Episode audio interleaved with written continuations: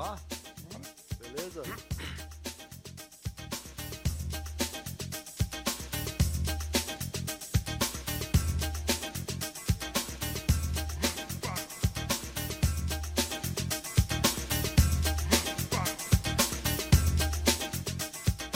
Boa noite, Guarulhos.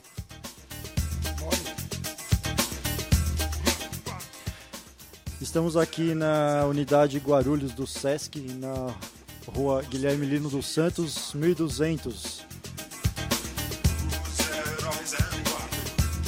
Esse é o Tecnopapo, a gente tenta gravar aqui uma vez por mês um programa sobre arte e tecnologia.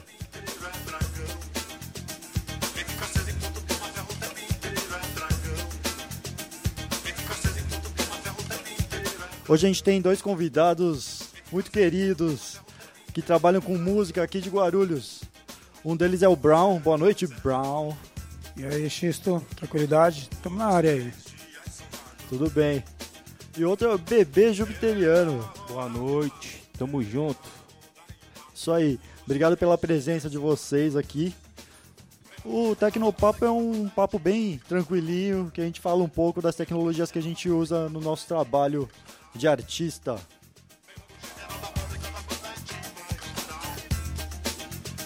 Obrigado aí pela presença. Hoje também é o dia que está tendo o maior público desse nosso bate-papo aqui. Obrigado aí, gente.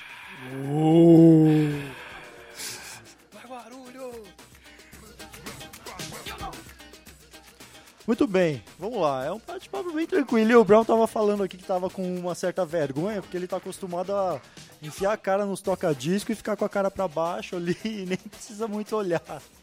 Só sente a vibe lá do lugar e aí, conforme for, ele toca, ele troca o som ali. Sente a pista, né? Ô, Brown, você toca há bastante tempo já, né? É, velha guarda, né, já, né?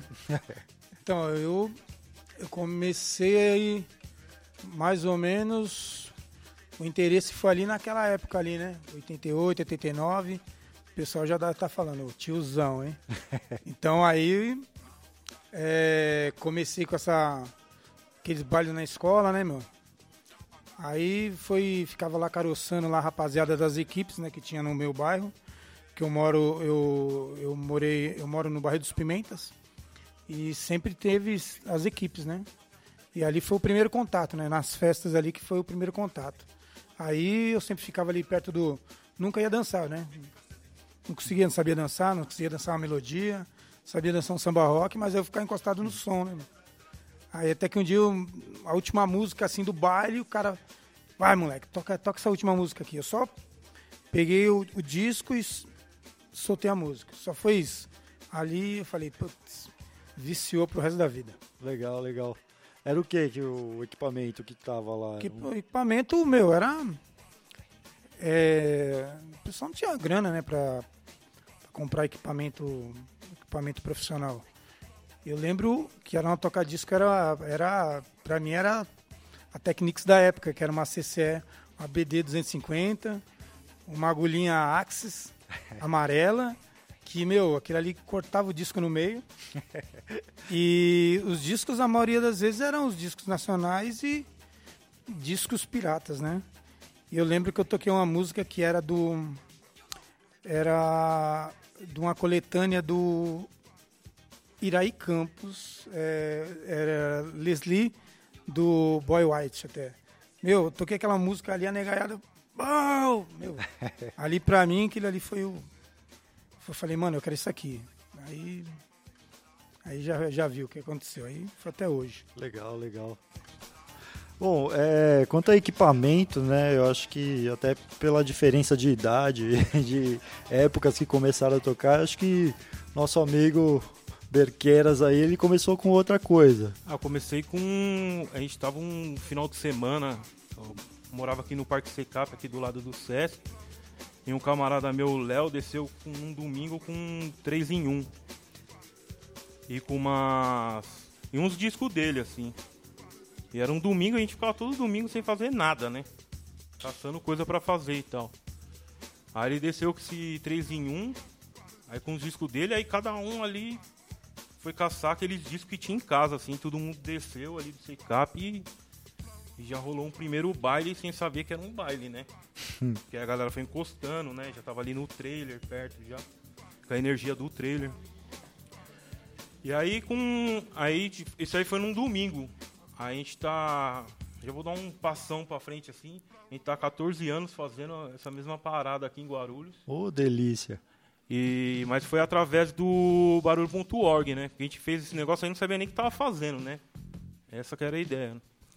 E depois a gente descobriu quando um amigo nosso, Lobot, trouxe o barulho.org pra, pra pista de skate do Secap, que antes nem tinha pista, eu acho. Tinha, mas era o piscinão, né? Uma pistinha bem tosca, assim, que é a galera mesmo que fez esse rolê, assim. Aí ele convidou, que ele já tinha um contato de grafite da época, assim. Aí colou a galera do barulho.org, Amadeu, a galera, e a galera já tinha uns equipamentos. Já tinha CDJ, tocar disco. E, porra, mano, a gente falou. Caramba, muito louco, mano. Vamos fazer essa parada aqui, né? Que já era uma. E depois que a gente foi descobrir que era uma ocupação de espaço público, né? A gente fez e nem sabia que, que a gente tinha feito com esse 3 em 1, né? Que Desceu... ano era mais ou menos? Porra, Léo, que ano que era em 2003, 2004, assim. Foi o primeiro contato que eu tive, assim, com... De ver os caras mesmo com equipamento, assim. Eu já vi também no Florestan Fernandes, assim, que tinha... Tinha oficina de break, DJ, eu fui querer fazer de, de break, tá ligado? E é a mesma cena, né? Não, não tinha aquela pegada dos caras, não. Aí tinha na época tinha o Doença, que dava do Rua de Baixo ali, que ele dava um. Não era um workshop, ali um curso mesmo, assim, de. Tinha um Pentium 4 ali, já tava fazendo uns beats já, assim. E foi nessa época aí também que eu tive esse contato com o rap e a musicalidade, assim, na época. Mas aí os primeiros contatos com o rap, você começou tocando com toca-disco ou já fazia beat, assim, já fazia assim? O meu primeiro contato com o rap foi de, de pegar disco de amigo, assim, né? Eu também, era difícil ter também, que era caro pra caramba, e gravava em fita, né? Tudo pegava em fita e ficava escutando, mas foi através de, de amigo mesmo, skate, vídeo de skate, né? Clipe de madrugada, né? Que passava uns underground assim que rolava um rap ali no meio de toda essa bagunça aí. Legal. Bom, legal é que assim, o que tem de comum nessas histórias de vocês é que já desde o começo tinha a vibe da galera ali que já, né, conforme você põe uma música, eles vão empurrando, né, a gente a tocar mais, a querer mais. A gente até tava brincando aqui com o Brown que, tipo, ele falando, pô, né, você não me contou que tinha gente aqui, eu vou ficar meio envergonhado. Mas, pô, o cara já tocou para trilhares de pessoas assim, como é que pode uma pessoa ficar até hoje envergonhada? Que os, os ambientes são diferentes, né? Normalmente não tem uma sala de luz acesa assim, com o pessoal olhando para você desse jeito, né? E tem outra, né? Eu vou tocar até hoje com toda a experiência que eu tenho, meu, primeira música ali eu tô tremendo. Normal. Pô, que legal. Que Normal. Né? Aquela, aquela, aquele negócio ali, pô, primeira música, vamos dizer, você, você tá numa balada até que é uma coisa mais, mais sossegada, né? Uma balada até. Mas quando é um evento assim, uma coisa mais. Vamos dizer, no caso de uma batalha de, de break, no caso, que é uma coisa que eu toco bastante, chega aquela final ali, pô, você vai tocar aí, todo mundo olhando pra sua cara ali, né? Um bagulho é um pouco tenso, mas é, mesmo com toda a experiência, acho que a euforia toma conta de um jeito que às vezes rola aquele nervosismo, rola de pegar na, no braço da agulha ali, tremer, tremo mesmo. Sem, que é o mais gostoso, eu acho, né? sem, né? É. perder isso aí, eu acho que não faz mais sentido. Então, Bruno, Bruno falou do negócio de equipamento, assim, mas que nem nessa época que eu tive o primeiro contato, mas os equipamentos não, não eram meus, né? E daí, aí depois que eu comecei a tocar uma equipe. Quer dizer, eu era o DJ que tocava na equipe lá, né? No bailinho da escola. Depois eu falei, meu, eu quero meus equipamentos, né? Aí depois teve aquela correria de, de tentar é, arrumar os, os, equipamentos e grana, fazia Senai na época. Aí, meu, tinha um, recebia uma graninha de nada. Aí juntava com os caras para tentar comprar um comprar uma tocadisco lá que tava com o braço quebrado, arrumar o braço dele.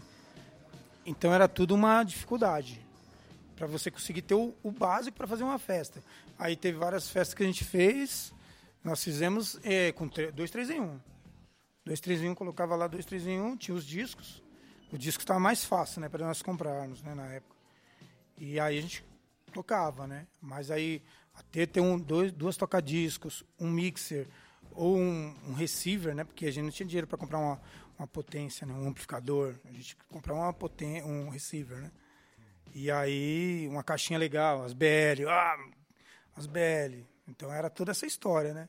Era toda uma uma mágica aquele ali e sem qualidade de, de som sem é, é, não tinha técnica nenhuma, sabe? Não, nós não tínhamos técnica de, de áudio, de, de mixagem, nada. Era mais a vibe do negócio, o negócio que ia levando, nos levava.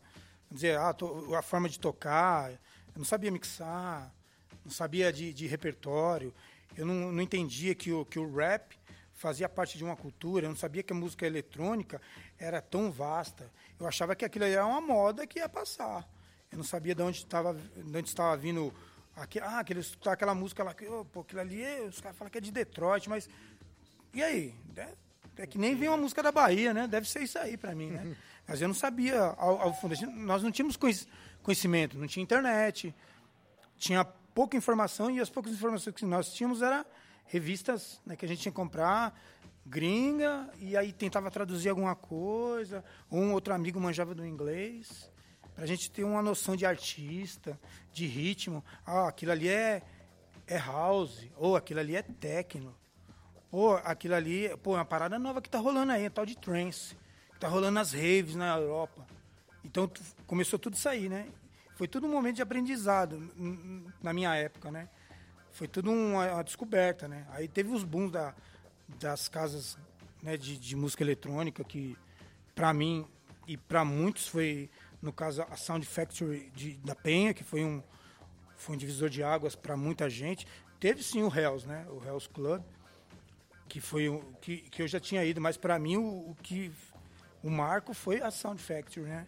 Foi lá que eu descobri os ritmos diferentes, que na mesma pista eu, eu escutava eu escutava Prod, eu escutava Prod, Eric Murillo, Armand Van Helden, House of Pain, Cypress Hill, na mesma na mesma pista. Então eu falei, mano, que tá pegando? E, e no, na mesma pista, é, a miscigenação é, tinha, é, tinha a galera do rap na mesma pista, tinha o pessoal é, que era GLS na época, né? Na época era, GLS só, a sigla. Então tinha é, é, de, de, promoters que eram é, trans, trans, é, transvestidos, que pra gente não, eu não entendia nada. Eu vindo, eu vindo de, de curtir radial, eu vim de curtir Sunset e Clube da Cidade. Eu chegava e dava de cara com, com um cara que era, tava lá de, de peruca, de, com peito. Eu falei, mano, que parada louca isso aqui. Só que o som me agradava muito. O som me agradava muito. Eu falei, meu. E aí foi mais outro choque, né? Eu falei, meu, tá acontecendo um bagulho louco, diferente. Deixa eu entender isso aqui. Então, é, então é, é muitas histórias, né? É, muita, é muito conhecimento ao mesmo tempo, sabe? Era muita coisa pra cabeça, sabe? Você chegou a tocar lá na Sound Factory? Na Sound Factory não, né? Quem dera. Não. Meu sonho, né, meu? Ali era só os malinhas, né? Ali... Ah, mas hoje em dia, é, hoje em dia não tem mais, né? Se chegasse tem, lá, né? Não tem. É, depois aí a gente, né, aí ó, teve a toa, é, antes disso eu ia para grandes casas, né, que, que eram as casas da Zona Leste, né? Mais, underground, né? É, eu ia para ia pra Toco, né? É, domingão era de lei, matiné na Toco.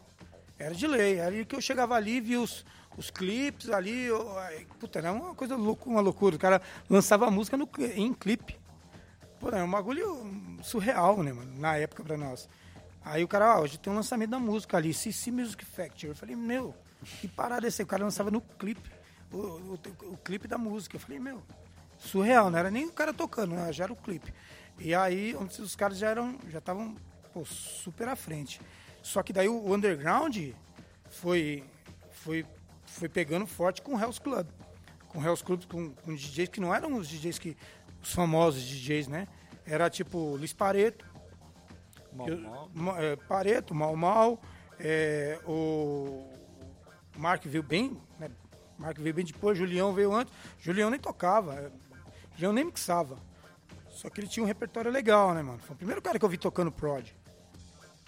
No Brasil, assim, ali, da galera, o primeiro cara que eu vi tocando hardcore foi o, foi o Julião, mas ele nem mixava. Hoje sim, hoje é um cara super consagradão aí, mas ele nem tinha essa, essa, essa técnica de tocar para tocar tudo isso. E aí teve toda essa, essa situação de, de conhecer, né, meu? Cada estilo. Antes todo mundo tocava. Cada um tocava um estilo. É, quer dizer, desculpa, era misturado, né? O cara tocava de tudo, né? Aí depois foi segmentando, né? Um cara só tocava house, outro só techno, Bom, outro só hardcore. É, seu, seu começo então foi mais assim em casa noturna tal, é, pra ouvir essa. pra ter essa bagagem de som assim, então. É, o, prim- o pr- primeiro, ia- foi no, primeiro foi nos bailes. Aham. Dos bailes da, É, da, da que- perifa, né? Queria perguntar também pro Bruno. É, como é que foi ali, de onde que veio essa bagagem aí, como é que você... É, veio também tocando. toco- toquei bastante com bastante MC da cidade, assim, né? Aham, Tipo, não só como DJ de festa, DJ de grupo mesmo. Né? É, sou produtor também, né? Produzi, produzi um disco do Edgar aí. Dois discos do Edgar, né? E tem um beat aí com uma galera aí que, legal. que faz, assim. Mas festa eu já toquei bastante também, assim, né? Aham. Mas mais voltada a hip hop, rap, assim. Aqui na cidade mesmo tinha a Void, tinha vários rolês legais, assim. E, e fala um pouco, tipo, da bagagem que vem de, de família, né? Porque sempre tem, ah, meu tio ouvia, minha avó, alguém em casa É, então, em- música em casa sempre teve, assim, né? Meu Aham. pai sempre teve disco, né? Que os primeiros discos que eu tenho até hoje também foi pegar, peguei dele ali Aham. e tal, né? E sempre teve música em casa. Minha mãe sempre cantou, fazendo as coisas assim, o dia inteiro.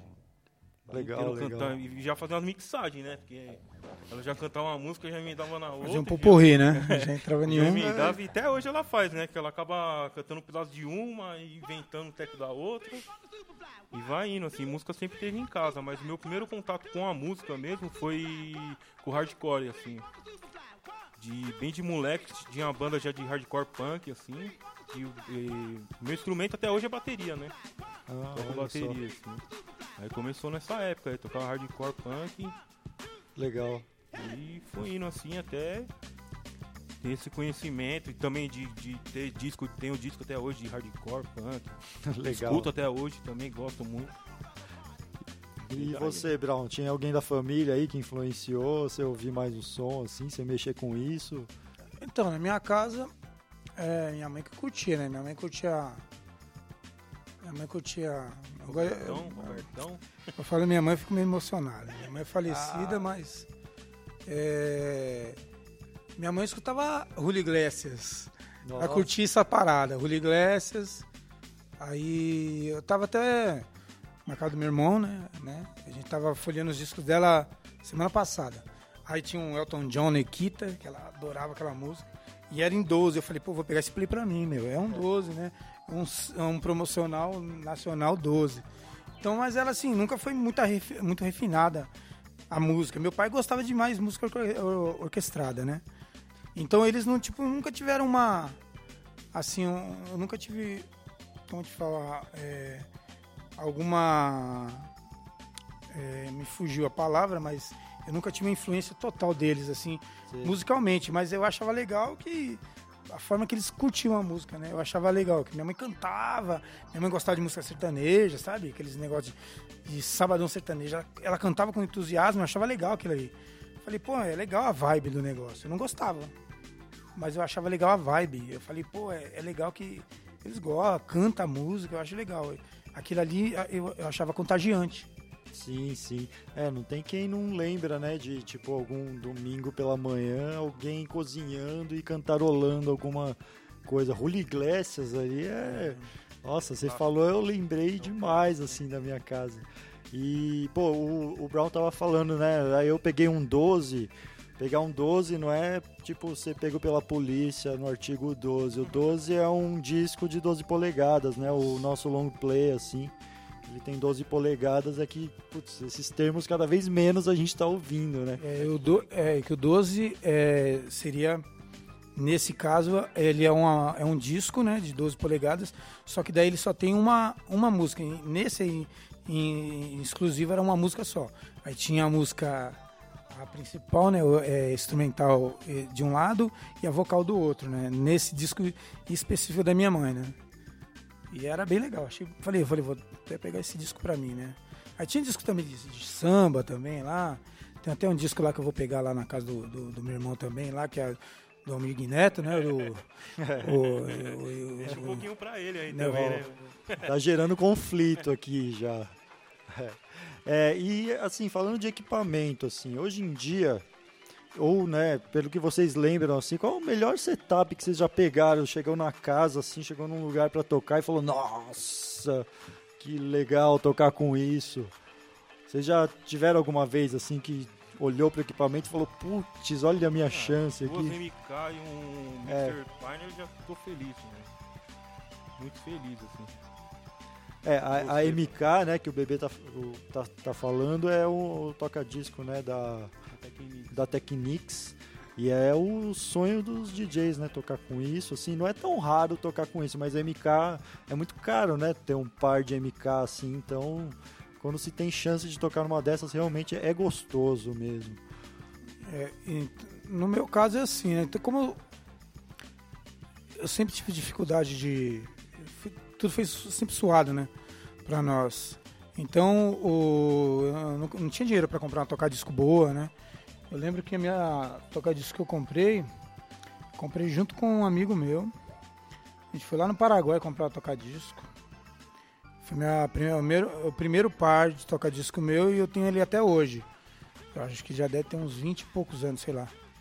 E que foi um, um, uma MK2, né? A Technics MK2, né? É, 1200.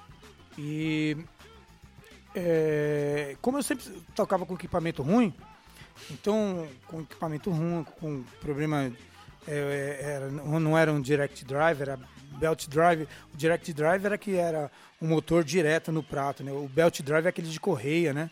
Isso o pessoal deve conhecer. E então você tinha aquela dificuldade. Então com o tempo eu fui é, eu tinha mão pesada, aí pegava o disco, mão pulava, leve. né? Então o tempo foi tanto pegando equipamento ruim, quando eu peguei a, a toca-disco, eu pegava umas toca-discos boas e um mixer bom, então eu ficava mais, né? É a mesma coisa você dirigir um, sei lá, um fuquetinha todo zoado e de repente pegar um carro zero. Então você, meu, deslanchava. dirigir você sabe, né? É, então o problema era, era só dirigir. Então aí era a mesma coisa nos equipamentos. Então hoje eu nunca tenho muita coisa com, com equipamento, não. Eu, tipo, o que tiver lá, eu, eu desenrolo, eu consigo desenrolar. Às vezes nós temos uma, uma pequena dificuldade, né? Porque a gente costuma muito que nem, com um equipamento muito bom, aí você fica meio viciado, que nem eu, eu sou muito acostumado a tocar com MK2. Então eu já sei o ponto dos, dos pitch, que nem, ah, coisa recente, eu peguei, eu fui tocar numa- num, num outro tipo de MK2, que é a, é a é MK5, ci- a 5G. Eu não sabia que ela, ela, o pitch dela, o pitch é o controle de velocidade. O pitch dela, ele tem um torque, o torque é a, vou falar para você. É a, res- a resposta dele de, de aceleração. A resposta dele de aceleração é diferente da MK2. Eu, eu não sabia. Eu, não- eu já tinha tocado na, na- na- nessa MK, e, só que eu nunca tinha prestado muita atenção.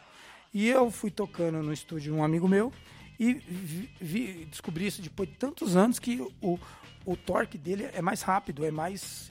A fidelidade de, de, de, de- resposta, de- é, de resposta dele é bem melhor. Aí eu fiquei, falei, ah, agora eu vou querer a MK5. Aí já tô querendo vender um par de toca-disco meu pra comprar essa MK5. Falei, pô, meu, é, é- é- tá vendo? É coisa que você fica meio louco assim, com equipamento. Mas eu não tenho muito problema com equipamento, não. E eu queria que o Bruno falasse um pouco um de um rolê que ele anda fazendo, até que foi o Edgar que me indicou. Que ele faz essa peripécia aí, que ele toca com toca-fita. É, então, um set que eu tô desenvolvendo, né? Desenvolvendo não, né? Tá sempre um laboratório, né? É bem um laboratório pra mim, até em questão de tocar disco, assim, todo equipamento que eu compro ou alguém me dá, eu desmonto inteiro e tento saber o que, tem ali dentro, né? Bem curioso mesmo, assim, ó. Sou curioso pra caramba. Se me der essa mesa, eu vou abrir ela. Não, por favor, cara. É, então, quero, quero abrir e ver por que que sai aqui, entra aqui. E, e nesse set de toca-fita, é, foi mais essa parada, assim, ganhei um toca-fita, Aí fui fazer uma apresentação com o Edgar no Manos em Minas. Aí o Zeca falou, mano, é, aqui tem duas MK, mixer, rola pra você? Eu falei, puta, eu não preciso nada disso. Porque, querendo ou não, também essas fórmulas assim que vem de anos e anos e anos, é uma coisa que eu tô querendo quebrar, sabe? De tentar fazer. Se aqui tá. tá indo desse jeito nesse caminho, eu vou sempre pro outro, sabe? Se tá todo mundo tocando tocar disco, eu vou tocar com ficha. Se todo mundo tá. Aí eu tô tentando desenvolver uma parada agora. No toca-fita, que eu acho que nem a Cerato, acho que fez uma fitinha da Cerato. Nossa, eu nunca tinha pensado nisso também. Desenvolvendo a fita da Cerato pra tocar no Cerato com a fita, né? E rola. Rola? Rola. É, rola, porque a marcação ali é pelo É, som, né? pega A forma da onda. ali e vai É. embora. Tô tentando desenvolver essa parada aí Nossa, agora. né? mas você já tentou? Tipo, colocou Já. a fita no deck e. Rola, rola, rola. Agora é só Nossa. treinar pra mixar, né? Que essa que é a treta, né? Pô, Tá com fita, né? é, o pessoal do, do, do- da plateia aqui tá Mas- perguntando, tá falando que eu- teve. eu- é, mas eu digo numa, numa questão Tá de... falando que teve já alguém que fez isso, né? Que. Mas eu digo numa questão de estar no analógico e passar pro digital, saca? Você controlar, né? Sim, sim, sim. É. Sim. É. É, eles estão falando que tem uma pessoa que faz isso atualmente, Vic- Victor Heinz. É, toca com um rolo de fita, né? Ah. Pô, legal, legal. O, a participação do público aqui, o problema é que o microfone não tá esquema. pegando, mas. Mas sim, eles estão falando que Victor Reis faz isso, ele é um, um Então, cara camarada do, meu. do dub. Tem um estúdio no Copan ali. É um grande produtor musical aí de, de reggae dub do, é, de Nova York. Ele tá há 15 anos no Brasil aí produzindo e já vem produzindo isso aí em rolo de fita há muitos anos, assim. Mas de fita cassete. É, vamos Só você vamos. nessa loucura Ah, aí, por tentando aí. enquanto. Legal, legal. É, queria que vocês falassem um pouco assim. Vocês toquem bastante festa. Que música que vocês lembram que colocaram e falou e a festa veio abaixo assim. Nossa, a galera ficou maluca. E a festa ficou bem melhor do que estava antes. Como é que foi? Vocês têm alguma para indicar aí? Falar aí, Brown? Manda aí, mano. Você quer. Pô, tanta música, família. mano. Sei lá. E o, o Brown no começo ele tava falando, né, de da tocada dele, ele, ele, ele toca em um negócio que precisa de muita responsabilidade, que é no Master Cruise, que é uma disputa de dança, de break. E assim, se a pessoa erra ali na hora que os meninos estão dançando, vai todo mundo olhar pra ele e começar a jogar pedra, jogar o tênis, jogar o que tiver ali na mão. Porque o cara simplesmente ele tá comandando o ritmo ali da festa. E tem que vir uma pedrada atrás da outra, né? E aí, fazer essa pergunta pra ele, eu realmente reconheço a dificuldade de responder, mas vamos lá, desafio. É, como é- não, não entendi a pergunta, X. Não, a pergunta é assim, se teve alguma vez que, a- que vocês estavam tocando em uma festa normal, que a festa tava Ah, num tá. ritmo legal e de repente, depois daquela música, a coisa explodiu, Ah, assim. sim. É que basicamente as músicas que tocam em, em- nessas disputas de dança, que é, é que também aí tem outra coisa, né? Tem, é, no começo a gente achava que era só. Muitos acham que é só. que o break. Ah, o cara dança break, né? Aí você vê o cara fazendo aquele. uma assim, uma dança que o pessoal muito se falava antes, que era. Ah, o cara dança um robozinho, né? Então, só que nós, nós não tínhamos o- a ideia do que, que era isso. Então tem um, um- tem um mundo que nós não que fomos descobrir há, há poucos anos, não só eu, como muitos, que são os vários estilos que tinham de dança.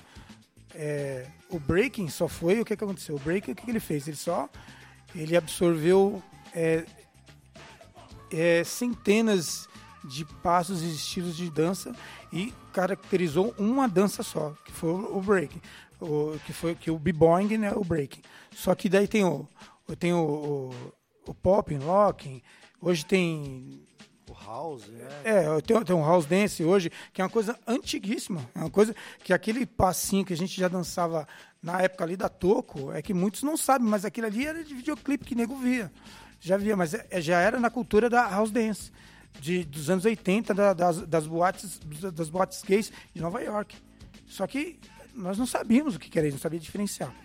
E agora sobre, né, basicamente tocando para b-boy, b-boy eles dançam em cima mais do funk break, do, do, do break da, das músicas de funk break, né?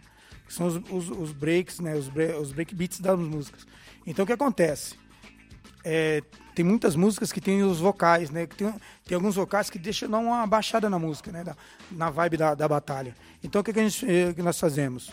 A maioria dos DJs pegam aqueles pedaços da música onde que tem o, o break mais acelerado, o break que dá aquele up na batalha, e nós fazemos o que? Ficamos fazendo vários back-to-backs, né? Repetindo aquela várias várias vezes aquele pedaço da música, aí fazendo looping, corte, sem parar, né? Então a batalha fica frenética nesse ritmo. Nós vamos comandando ali, olhando para a batalha e ao mesmo tempo ali olhando para os discos ou, ou, ou, usando o Cerato, né? Usando, olhando para o notebook também ali, selecionando a música, que é uma coisa muito rápida. É uma, uma batalha de, dependendo de 5 a 10 minutos e ali tem milhões de músicas ali que tem hinos, é, hinos desde a década de 70, né? Então, se você toca no, no meio de uma batalha uma música que é infalível, que nego chora, é no caso Jazz Begun Jazz Begun é um, é um hino, só que é, Jazz Begun é Jimmy Bush. Só que é, ela, na realidade, ela não é uma música para breaking, ela é uma música para rocking. É outro estilo, outro estilo dentro da, da, da, da cultura nova-iorquina, né? Americana em si, né? Então aí o que acontece? Você toca ela no, no, break, no, numa batalha de break, ela vai de boa, mas ela originalmente ela é uma música de rocking, né? De outro estilo, mas o beat dela, meu, é tocar e o nego chorar, né? Aí não tem jeito. Ela e a Apache, a Apache do, do Incredible Bongo Band, é, são hinos. Incredible Bongo Band também é uma música para rocking. Só que ela também toca para uma batalha de b-boy, de boa. E a minha foi a Maribocan do Edgar. A gente tava tocando na Void, um, ali no Lago da Batata, aí tava a galera curtindo o som assim. Aí esse Maribocan uma música bem eletrônica assim, a galera foi louco, assim.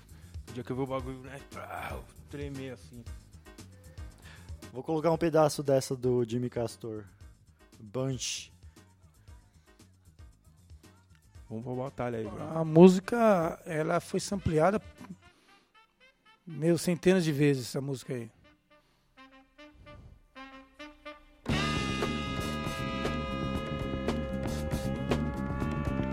Trilha de filme também, né? Do Breaking, né?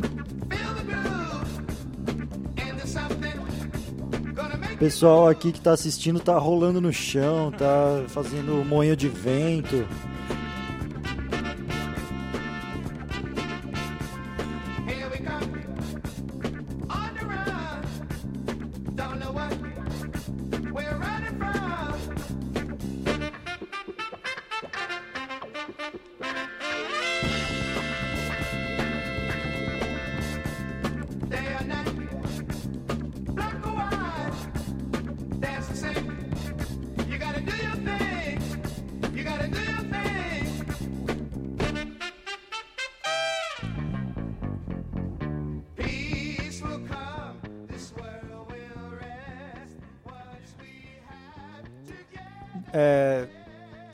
Legal, vou lembrar todo mundo aqui, esse programa é gravado uma vez por mês, mais ou menos, aqui no Sesc Guarulhos.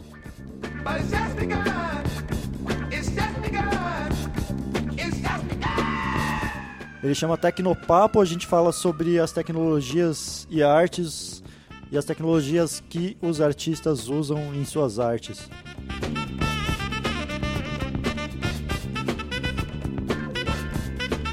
Olha que musiquinha feliz, hein, pra sua festa.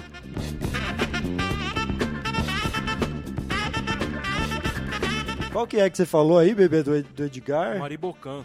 Maribocan? É. Vamos, deixa eu achar ela aqui.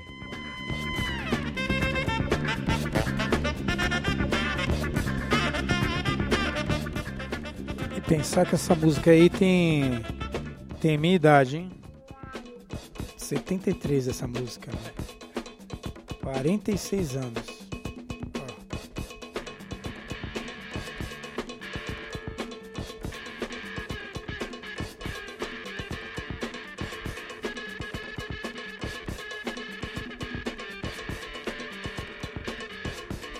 Cara, não sei como é que escreve essa música do, do Edgar. Procura aqui, por favor, o bebê. E aí, você prefere que te chame de bebê jupiteriano ou Bruno Berqueras? Como é que é, mano? O Bruno. É Bruno Berqueras Jupiteriano. Tanto faz. Bebê Jupiteriano. Ele tá procurando aqui no, na nossa máquina de música aqui do lado, que é só um notebook ligado com, com internet, que ultimamente a gente acha qualquer, quase qualquer música do mundo. Quando você tem um notebook, você tem um celular com internet, você acha quase qualquer música do mundo. Quando você começou era assim, facinho? Como é que era, Brown? Você tem uma, uma história, né, que todo, todo mundo que eu pergunto mais das antigas conta que tinha os comissários de, de voo e aí eles traziam disco de, das cidades que eles vinham ao redor do mundo aí. Rolou isso com você? Como é que foi? Hum, não, nessa época não, né? Quando eu comecei já tinha uma galera já já fazendo todo esse trâmite lá, né? E, é, saiu há pouco tempo uma história.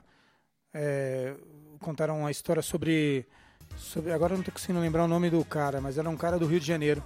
Ele que, que, que trouxe um dos maiores, a maioria dos hits na época, na década de 70 para o Brasil. E ele se sente meio injustiçado, né? Mas é, é, Essa matéria deu. Eu vi no jornal, tudo, é bem interessante. E ele era trabalhava numa companhia aérea, né? Então ele trazia vários discos e vendia no Rio de Janeiro. E eu lembro que na época o, os caras das equipes aqui de, de São Paulo iam lá para o Rio de Janeiro. Quando ele chegava de viagem, aí já tinha todo aquele esquema, é aquela máfia. eram as equipes, era, era, equipes, eram DJs, né, os DJs eram tipo grego, né? Puta, grego, é, Valtinho Bernaca, Silvio Miller é, o próprio Iraí, né? Os caras nunca nem, nem tinham viajado ainda para Nova York, né? Que na primeira viagem que dos brasileiros, assim, DJs brasileiros para Nova York foi, foi o, o, o Iraí Campos, o Silvio Miller, o Luizão da Chic Show, né? E é, André, acho que não tenho certeza se foi o André Matalon, não tenho, não tenho muita certeza. Então, aí já, quando eu cheguei já estava um pouco mais fácil, né? Já tinha tinha lojas, né? Tinha 24 de maio. Nós íamos eu ia para 24 de maio, mas nunca tinha grana para comprar um, um, importado, né, meu? Importado era muito caro. Então o que, que eu fazia? Eu ia lá na, na galeria do rock, me enfiava nas lojinhas lá e comprava disco pirata, né? Eu pegava um disquinho, um disquinho pirata, que ele valia o quê? Eu comprava um disco, vinha seis músicas e eu não pagava nem um terço de um disco pirata. A qualidade um pouco inferior, mas eu tinha, meu, praticamente todas as músicas que, que tinham saído ali na, no mês, né? chegava assim, eu lembro que eu chegava, chegava assim na, nas lojas e falei, ô, oh, qual que é a novidade? Aí o cara falou, ó, saiu esse, esse e esse. Então os discos piratas eram o quê? Os caras pegavam os discos, os discos, os discos é, importados, eles, eles já selecionavam as faixas de já, já, que já eram hits e é, né? aí prensavam eles lá, falavam, ah, eu vou colocar aqui é, Run DMC, eu vou colocar é, LL Cool J, eu vou colocar não sei o que lá, aí no outro lado eu vou colocar um James Brown, isso, isso, isso. Beleza, fechou pirata, era mais ou menos isso aí. Então com, com 10 disquinhos piratas já fazia uma festinha, já fazia um set. Então era mais vantajoso para mim, né? Porque eu não tinha grana para comprar um, um, um, um, disco importado. Comprava um disco importado, assim, era seis, seis meses eu comprava um, sabe? Que, ou oh, esse aqui eu tinha que ter importado, mas eu não tinha muita aquela ganância de ter o disco importado, né? Como eu tenho hoje, né? Aí acho que foi isso que me motivou a comprar tanto disco, disco hoje, porque na época eu não tinha condições, né? Então hoje eu só quero, eu tenho só aquela, aquela mania de comprar o disco importado, mano, não só porque é importado, mas também pela qualidade, pelas versões diferentes. Eu tenho um disco, a mesma música, eu tenho dois, três discos, que às vezes, às vezes é o mesmo disco mesmo, é, é por capricho, mas às vezes porque tem prensagem diferente, vamos dizer, é, é, euro, é prensagem europeia, americana, sempre tem uma versão diferente, capa diferente, às vezes tem essas pirações também, né? E aí e também tinha pesquisa também, né, meu? Você ia lá pesquisando, eu olhava, ah, essa música é legal, ou isso aqui é legal, tudo. Isso aqui faz a minha, mais a minha cara. E aí era. Aí você tinha infinidade de coisas, né? Vamos ouvir o Marimbocan. Edgar, Pererê, Guarulhos.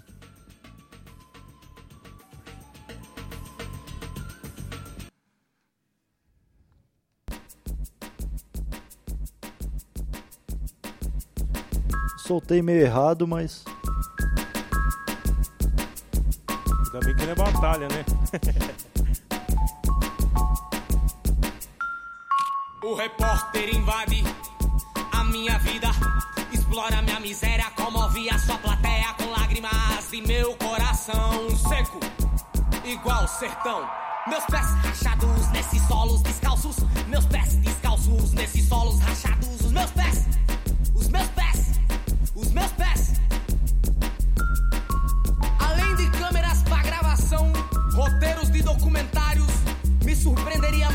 equipe de filmagem invadindo meu sertão com galões de água potável, rações pro gado e sacos de mantimentos.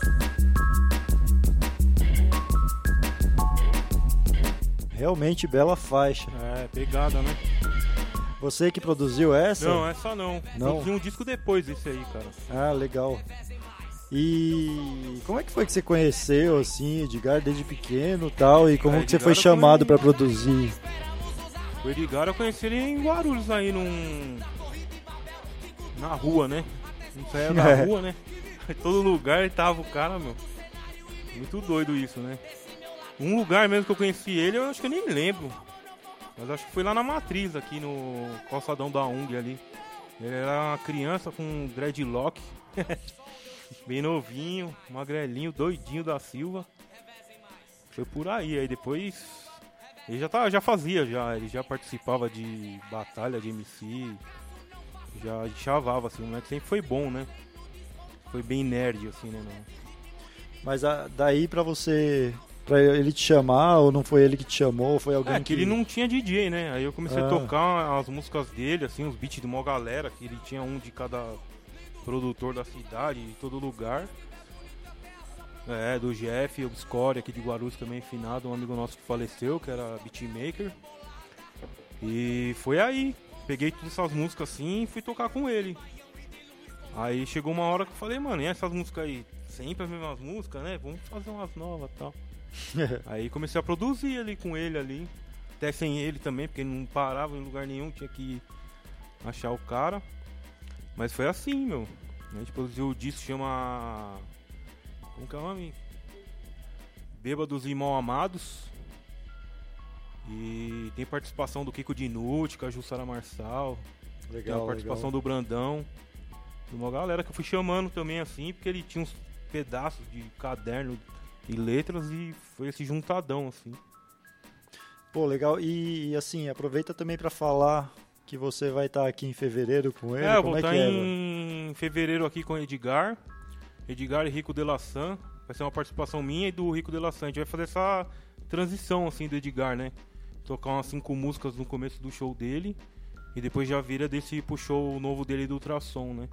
Legal. Junto com o Pupilo, com a galera lá. E você lembra que dia vai ser? Eu não Eu sei também também não- o dia. Mas acompanhe aí a programação do Fevereiro. Sesc. De fevereiro. Vai ser em fevereiro, gente. Eu acho que é mais pro final, assim.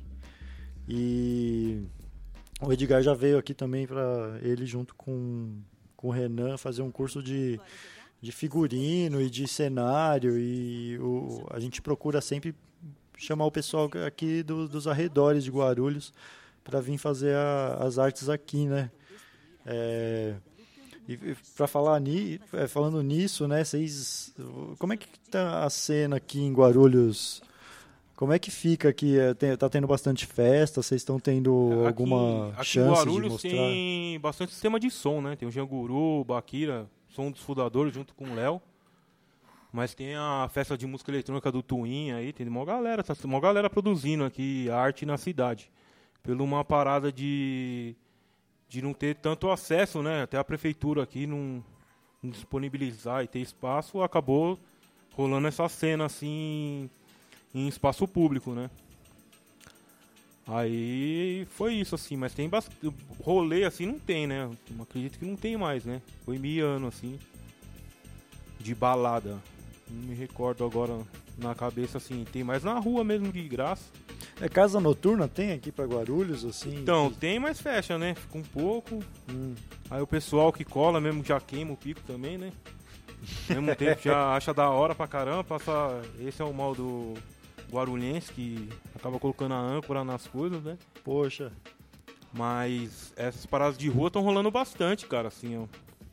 Cola- Colava 30, 40 pessoas, hoje cola mil pessoas na praça. Assim. É, fala um pouco mais do Bakira, né? Que o Bakira, putz, a gente tá tentando trazer cada vez mais pra cá também pro. Então, o o Baquira rola todo último domingo do mês, aqui no Parque Secap, em Guarulhos, na praça, e é festa pra DJ, assim. Já tentamos colocar MC pra cantar, já rolou banda, já rolou de tudo, já rolou teste, banda de metal, já rolou escola de samba do Secap, já rolou de tudo, mas hoje em dia é voltado pra DJ a festa, assim, sistemas de som, e a gente acaba sempre convidando.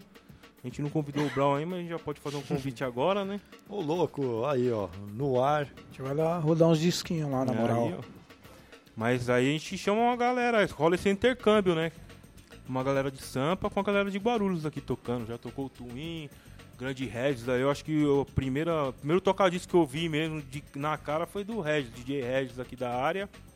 Mora do lado do Sesc aqui. Pô, que tá aqui, DJ das antigas. vendo o programa aqui. Legal. E era uma Gemini, né? Agora você tem ela ainda ou não? Ah, já faz tempo, né, mano? É, Agora ele só tem Pioneer, né? boy, boy.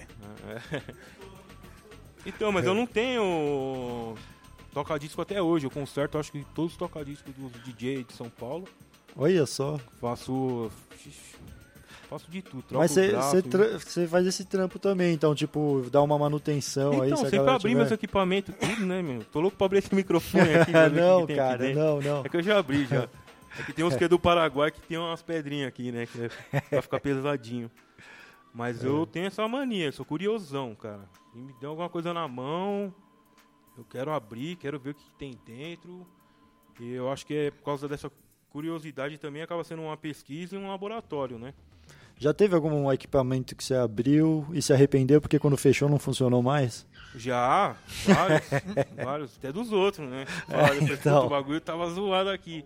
Mas aí eu aprendi a regular pitch também, Legal. Essa parte de dentro mesmo do toca-disco, né? Aham. E acabei conhecendo também muito sobre o toca-disco, né? Você abre aquilo lá, é, é lindo demais, né? Você olha dentro, você, você fala... ah, Tem uma história, né, que os japoneses colavam, né, no, nas festas de preto mesmo nos Estados Unidos, né? Sempre tinha um japa, assim, num rolê, assim. Os caras falaram, mano, o que, que esse cara tá vendo? O cara da Technics, tá ligado? Falou, mano, o que, que os caras tá fazendo com isso? E, e Ele saiu essa lá. MK, né? Aham.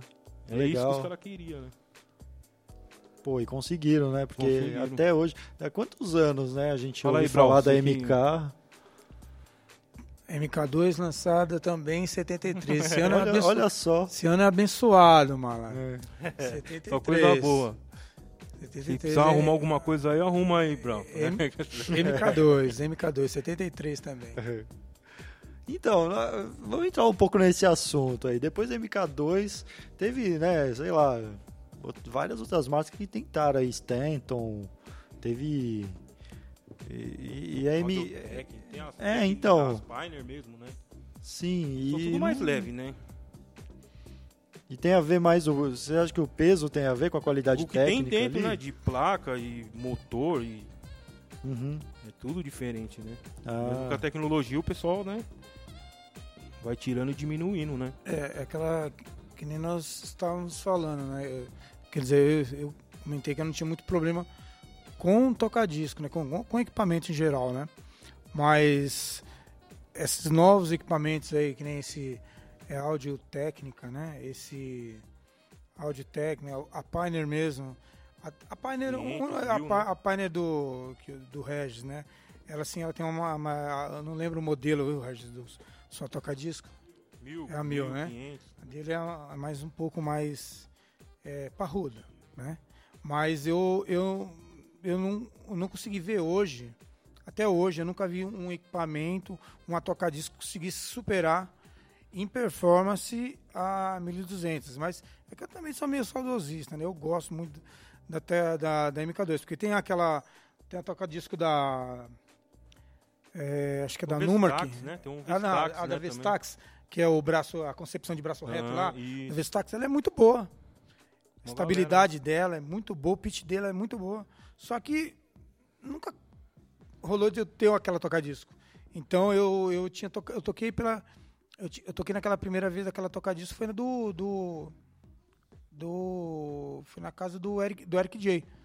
Não, na casa, desculpa, na casa do RM. É, que eu nu- nunca tinha tocado nela.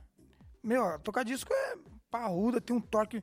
Eu acho que o torque dela é mais. é, O torque dela, assim, de saída dela, é mais forte que tocar que a MK2. Só que eu, É de a, plástico, a- né? a concepção da, da MK2 pra mim é para mim insuperável. Eu não consegui ver uma, uma toca-disco tão boa e, e que dure tanto tempo. Eu- a minha toca-disco tem 20 e poucos anos. A minha toca-disco ela só foi para reforma por, desgaste de pintura, né? Aí foi só pintura. Os cabos eu troco, né? O cabo, o cabo troquei, aterrei, tudo. Aí eu troco. Mas o resto, meu, Nunca tive problema com, com, com o pitch. Eu troquei, acho que uma vez, dentro de 20 e poucos anos, eu troquei o pitch uma vez só. E é ali, ó, pancada, sempre usando direto, pra festa, dentro de case, sobe, desce, pancada ali, tudo. Eu não consigo ver hoje um toca-disco melhor, com maior estabilidade e durabilidade como ele. Essa foi a declaração de amor do Brown pra MK2. toca-disco Quem sabe, né? Chega Ah, esse daí o na patrô, né? Technics. O patrozinho, vem a, vem a nova. É, vem- então, chega a Technics ouvir isso e falar, ah, vamos mandar uma pra ele, né, Ah, gente? merece, Já né? É, tá merecendo. Lambeu Encheu de. Olha Aí, o ó. olhinho dele É, ficou. olha, olha, lagriminha. É, não, mas isso a gente costuma entrar nessas questões muito, porque assim, o espaço de tecnologias e artes, a gente tem ali a parte da técnica e a parte da poética, né? E o envolvimento dos artistas com o material de trabalho deles, às vezes chega a esse carinho, nível né? de. Um é, carinho. então, é um carinho imenso. É tipo um membro da família ali, um amigo mesmo. Quanto mais esse envolvimento né, o artista tem ali com o material que ele trabalha, que é a tecnologia que ele emprega no trabalho dele, aí o trabalho sai melhor ainda, cada vez melhor, né? Conforme ele tem esse envolvimento. É tipo a amizade de homem e máquina mesmo nesse caso, assim. E, e é muito bonito, gente. É que, que nem hoje, né, só entrando um pouco, aprofundando mais, hoje a tocar disco, eu nem vejo mais, a, a- hoje com a galera mais da nova, eu nem vejo muito aquela, aquela, que nem esse amor pela tocar disco, como vocês assim declararam aqui. É, Hoje o, o- a, menina dos olhos mesmo é o mixer, né, mano? Sim. Agora, que nem agora, essa semana, semana, o, a Renê lançou o, o 72, né? O 72, né? Pelo amor de Deus, aí já tá aquele... de Então, luz. o mixer, meu luz. amigo, você olha assim, ó, chega a dar um... Cheio de luz, né? Meu, Botão, é muito luz. botão, muita coisa. Já toquei em- na maioria deles, desses mixers. Muito bom. Tinha o, o S9, muito bom também, já toquei. É, mas, que nem, ó, eu, eu, eu toco, eu, eu, eu toco com time, com, com, com time code, né? Eu uso uma placa de áudio, que é o Cerato. E, e eu acho que de, que, de- que tocavam, que tocam to- de- do hip hop, eu acho que eu fui um dos primeiros caras que usou essa parada. Porque eu usava um antigo, não sei se vocês vão lembrar, que era o Final Squat. Um dos caras que, que eu tinha, que eu vi, que eu cheguei a ver, foi- eram caras da música eletrônica. Então eu sempre fui envolvido com música eletrônica também, né? E um cara que eu conheci que era amigo meu, que era o Jack Jr. Ele comprou. Deu, meu, o cara gastou maior grana, comprou um Final Squat. Falei, eu falei, o Jack, mano, é bom mesmo, é legal. E ele é muito mais bonito que o Cerato. É lindo, redondinho, os plugs, você plugava ele em cima, sabe? Não é do lado. Mó bonitinho ele. E era, a propaganda era o Gilbert, né? O Gilbert sempre. O Gilbert não, desculpa, o Crazy. O Crazy sempre estava envolvido nessas propagandas. Aí o, fui lá, é, acabamos de comprar, comprando daquele ali. E eu usei ele por um bom tempo. Ó, eu não tinha nem notebook. Usava um PC para usar, para tocar as MP3, né? Principalmente de funk, que era música que a gente não tinha em vinil. Coisas que eu não tenho em vinil até hoje. Né? Aí depois eu, eu aí eu veio, aí veio aparecer o Cerato, né? O, o Rene, o desculpa, o Final Squat já tinha dado pau, já, já não estava rodando mais. Aí apareceu o Cerato. Aí eu, eu fiquei usando o Cerato por alguns, alguns anos. Bastante, bastante tempo eu usei o Cerato. Uso até hoje, mas só assim, bem específico, né? dizer, no, no, caso de uma batalha, assim, eu acho legal usar ele. Mas eu hoje minha, a minha base mesmo, eu gosto de tocar com vinil. Meu mixer hoje, meu mixer, quer dizer, sempre foi é um Vestax, é um Vestax 07. Eu tenho o 07 Pro, eu tenho um, um 50A Vestax também. Todos analógicos, nada digital. E eu uso a placa do Cerato, né? Eu tenho um SL4, né? E eu uso ele, mas uso mais para gravar algum mixtape hoje, hoje ultimamente, né? Porque daí eu quando vou, vou tocar levo levo o console. Mas hoje eu só uso mais o, o mixer e as toca-discos mesmo e toco com vinil. Sem usar phase também, não, não consigo phase é aquele outro. Não sei nem falar o que, que é o phase, né? Você não usa mais a. Que que é você isso não também. usa mais agulha, né? Sim. Ele é como fosse um. O negócio põe É- aqui e simula, né? Nem, É. Não tem mais o atrito, né? Ele é um, ele é um- tipo um localizador, né? Ele é que nem fosse a- o guia do timecode. Ah, ele Ele deve fica- ler um você- negócio ótico É, e aí ele manda um sinal pro, pro, pro um console, tem Se um outro que gira... Qualquer coisa, Ah, né? diferente. né? Pô, Não- legal isso aí. Aí teve vários vídeos, né? Os caras colocaram vários vídeos, né? Os caras pegaram uma bicicleta, colocou o phase Ah, na roda da bicicleta e ficaram fazendo squat. da Aí hora. tem o, o, o Crazy mesmo. Ele pegou, pega o disco assim, ó.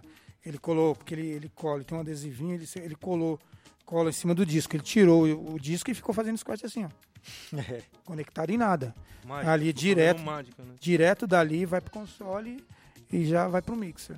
Sem atrito nenhum. Pra mim, é a mesma coisa tocar com, com CDJ, né? Então, Hum. pra mim, não, pra mim perde a magia e perde né, o glamour, né? De ser. Vai lá, tira o negócio, tira, pega o braço, coloca no disco. Pra mim não, não é muito legal. Muitos acham legal porque pô, economiza agulha, que é uma agulha cara. E a Agulhinha. coluna agradece também, porque, né? Pra levar case, É, né? pra levar case. ixi. É, que nem a galera que toca com. com eh, que, que tocam com Cerato, legal, né? Tudo, mas aí, aí já ficou demais, né? Porque o cara não quer nem ter o trabalho mais de. Mas nem de pegar agulha mais, né? O cara já quer, deixou o Phase lá só rodando. né? É que nem aquela outra toca-discos que saiu, que é nessa mesma concepção da Rene, que eu não lembro o modelo, que ela não tem nem braço, né? É só o, o prato ali. Né? Ela só tem um prato ali e você já toca nela direto. É como se fosse uma controladora, né? Tipo, É. né? Não- É. não É, mesmo tamanho da né? toca-disco, é pesadona, e só que você não coloca vinil, né? Você não coloca nada nela. Ela não tem nem braço. Aí você só toca nela. E, e você, Bruno, você. Ah, eu gosto também dessa magia do toca-disco, mas também gosto de software, gosto de. Gosto de tocar no live. Gosto, eu tenho uma, uma PC Mini, tenho uma MPT. Uma MPC também gosto de tocar. Eu não tenho MPC, tenho um MPD. Mas eu acho legal você acabando, você acaba produzindo sua- suas próprias batidas e, e criando e tocando. Eu acho massa também, assim. né? Eu respeito todo mundo, desde quem toca um virtual DJ, quem toca um celular. Assim, pra mim é diferente, assim, né? Eu digo em música, né? Como música, mas como o Brau tá falando assim, essa magia não, não- é. É, o lance é, é aquilo que a gente tava falando, né? Que o, o artista ele escolhe a ferramenta de trabalho, né? E aí você, de acordo com aquilo que você se acostumar melhor, você usa, né? Tem uma parte interessante também disso, é que tem algumas tecnologias que fazem é, é, as artes ficarem mais democráticas, porque tem, como a gente estava falando, muita gente não teve acesso a comprar um par de toca-disco, um MK, não sei o quê. Mas às vezes pega um CCE de madeira lá, não sei o quê, e aí consegue Chava, tocar com né? aquilo, é. Ou que nem faz, fazer um controlador caseiro, né? Que até você tem um projeto Sim, disso. sim. É, eu tenho um- esse projeto de fazer isso aí, abrir a MD lá, a MPD e olhar ali dentro e falar, dá pra fazer uma parada MIDI, um, uma parada assim. Eu, eu estudei eletroeletrônica. E hoje eu tenho mais coragem de abrir as coisas mesmo, assim, de É. saber o que tá ali dentro, né? E entender o que tá ali dentro, né? Porque antigamente eu abria e. Oh, tem um transistor, tem um sei o que. Tem, um, tem de tudo ali, mas não sabia o que era. Hoje em dia eu já tenho esse, esse conhecimento, assim. E. Mas eu acho legal, cara. Eu curto pra caramba. Tipo, Tem vários DJs que tocam com software, com controladoras. Eu acho muito louco. Toca pra caramba, é o que você falou. Tem um material ali, tem o que tem na mão ali. Eu acho muito louco essa parada do funk mesmo. Os moleques ali tem um computador ali, uma parte de produção mesmo, assim, né? De tá to- mexendo num software ali, não tem tanto conhecimento e acaba vendo no YouTube um tutorial, um, uma coisa ali, pega um trechinho de uma música, uma fala do no YouTube e acaba produzindo. Eu acho, eu acho genial, assim, cara. Eu acho muito bonito isso. Nessa época não tinha um recurso desse, né? Sim, Não tinha nada disso aí, né? Sampler. O máximo que eu tinha visto de tecnologia, acho que nessa época era uma tal de uma câmera de eco. Eu achava, meu, era um console separado, tamanho do amplificador. Era uma câmera de eco, meu. Era, o cara falava, ó, aquela equipe ali, aquela equipe ali é barra pesada. Porque tem um, os caras têm uma, uma câmera de eco. meu, é, né? o cara tem a câmera de eco. Meu, era coisa de louco. Era o status, né, meu? Era os equipamentos, né? Sempre foi, né? Nas equipes era o status, era o equipamento do cara. A gente vai passar para as considerações finais aqui da nossa gravação, que já está batendo uma hora e pouquinho. Queria agradecer muito a presença tanto do público que veio aqui. Hoje foi o recorde. Foi o recorde de público mesmo, de- desde que a gente começou a fazer essa gravação aqui do Tecnopapo. Convida a galera de Guarulhos que vem pego. É, pô, você que tá ouvindo aí, venha para o Sesc Guarulhos, a gente fica na Guilherme Lino dos Santos, 1200, na entradinha da Vila Fátima. Mais conhecido como ex-campo do De Carlos, né?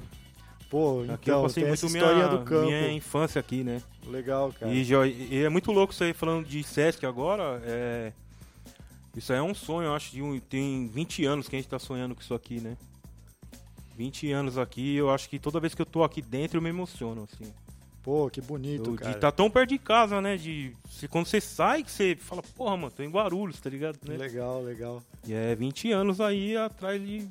É, eu entrei ali, ó, quando eu, eu desci do, do Uber ali, quando eu dei de cara ali, quando eu vi a estrutura, que eu não tinha passado na frente aqui, eu não vi na, na quando eu tava Inauguração. trabalhando, eu ta- tava em obra, né? E eu não tinha percebido a, a dimensão. Quando eu entrei ali, meu, eu tomei um choque, velho, sério. Eu entrei aqui, eu olhei e falei, meu, mesmo, né? Falei, não, isso aqui é outro mundo, velho. Isso aqui, tipo, e eu conheço vários Sescs. Tem um Sesc que eu acho que é muito lindo, que é o do, do Bom Retiro. E eu, e eu tiro esse aqui que é muito mais legal do que o do Bom Retiro. E eu não conheci tudo ali. Eu fiquei, A parte da música aqui, né? Pra música. fiquei é, só dando um rolezinho com o meu filho ali no café, tudo. Ele, ele me mostrou Seu algumas filhinho, coisas, né? Seu Meu, filhinho, meu pequeno filho, né? Aí ele, eu já falei, meu, que estrutura aí, o bagulho é aqui em Guarulhos, eu trabalhando aqui do lado aqui, eu tô ali trampando aqui do lado, só vendo aqui a torre do Sesc aqui, e nunca tinha vindo aqui, né? E começando a ouvir também falar. Ali no. Vai ser o Sesc Guarulhos. É, Ali vai ser o Sesc. Já tava, né? Mas de parabéns aí. Legal, gente. Então, muito obrigado aí pelo, obrigado vocês. pelas aí informações, pelo compartilhamento aí de tanta experiência que vocês têm. Espero que vocês voltem mais vezes. Obrigado E- ao Brau também, né? Sim, sim. Obrigado, Xisto, aí pelo, É. pelo convite. Valeu, Brunão, por saber um pouco mais da sua aí. história, porque nós te conhecemos há tantos anos, mas Hum. nós não sabemos essas. Eu não sabia essas particularidades dele, envolvimento As da música. A gente só acompanha o que a gente vê em rede social, alguma coisa que a gente. Ah, o cara, um ou outro fala, mas a gente nunca teve, sabe, aquele, aquela ligação ali musical, sabendo o que o outro faz. É muito legal que eu e ele estamos se conhecendo mais sobre esse âmbito também. É muito, muito doido isso aí. Legal. Nós já se conhecemos há muito tempo, né? Desde Muitos anos. Já vi muito bombardeio obscuro, né? É, muito, é, muitos anos, coisa de de coisa de 10, 20, 10, 15 anos que a gente já se conhece. Só que a gente nunca tipo, parou pra falar de música, tudo. É, porque acaba, a gente acaba vivendo essa rede social aí, né? Que não existe, né? É. Porque essa, eu acredito muito nessa rede social que tá tendo hoje aqui, né? Isso real, pra mim né? aqui é uma Real. rede social, a real mesmo. E tá olhando aqui e vendo todo esse pessoal aí, né? Legal, legal. A gente vai ver se a gente consegue cada vez mais aproximar essa galera, esses artistas, criadores. tá tendo uma guerra de beijo aqui, guerra de tchau. Todo mundo, maior confraternização. E com isso a gente vai encerrar o programa hoje. Obrigado, gente. Obrigado pela audiência aí. Uh. Yo!